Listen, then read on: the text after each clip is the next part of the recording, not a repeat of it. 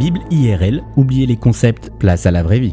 Bonjour à tous, on continue notre série sur les dix commandements, ces règles de vie données par Dieu au peuple d'Israël il y a plus de 2000 ans. Et comme on va le voir, ces dix commandements ont encore toute leur place dans la mise en pratique de la foi chrétienne.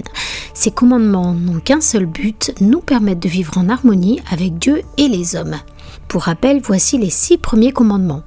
Tu n'auras pas d'autre Dieu que l'Éternel, tu ne te prosterneras pas devant des statues, tu n'utiliseras pas le nom de Dieu à la légère, garde un jour de repos, un jour à part consacré à Dieu, respecte tes parents et tu ne commettras pas de meurtre.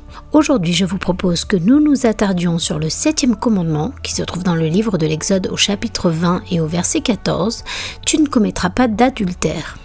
Pour rappel, l'adultère, c'est lorsqu'une personne mariée a une relation intime, physique ou émotionnelle ou fantasmée, nous dit Jésus, en dehors des liens du mariage. Croyant ou non, lorsque l'on épouse une personne du sexe opposé, on se lie moralement, physiquement, spirituellement avec cette personne au point de ne faire plus qu'un, selon la formule habituelle, jusqu'à ce que la mort ne nous sépare. Alors que Jésus est interrogé sur les lois régulant les divorces, fréquents à son époque et permis selon la loi de Moïse en cas d'adultère, voici ce qu'il répond aux religieux juifs en Marc 10 au verset 5. C'est à cause de la dureté de votre cœur que Moïse a écrit ce commandement pour vous. Mais au commencement de la création, Dieu a créé l'être humain, homme et femme. C'est pourquoi l'homme laissera son père et sa mère pour s'attacher à sa femme, et les deux ne feront plus qu'un. Ainsi, ils ne sont plus deux, ils font un. Que l'homme ne sépare donc pas ce que Dieu a uni, celui qui divorce et se remarie commet un adultère à l'égard de sa première femme, et si une femme divorce et se remarie, elle commet un adultère.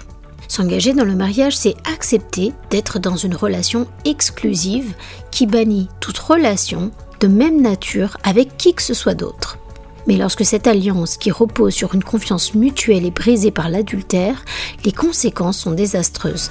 Que l'adultère soit d'ailleurs ou non révélé au grand jour.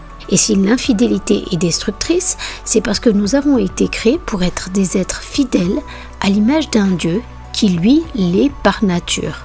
Cette alliance que nous sommes appelés à vivre au sein du couple est le reflet d'une réalité spirituelle à la portée universelle. Le couple est l'image de la relation que chacun d'entre nous est appelé à vivre avec Dieu. Une relation d'une intimité, d'une confiance, d'une exclusivité et d'un amour comme il n'en existe aucun autre, comme l'explique fort bien l'apôtre Paul dans sa lettre à l'église d'Éphèse.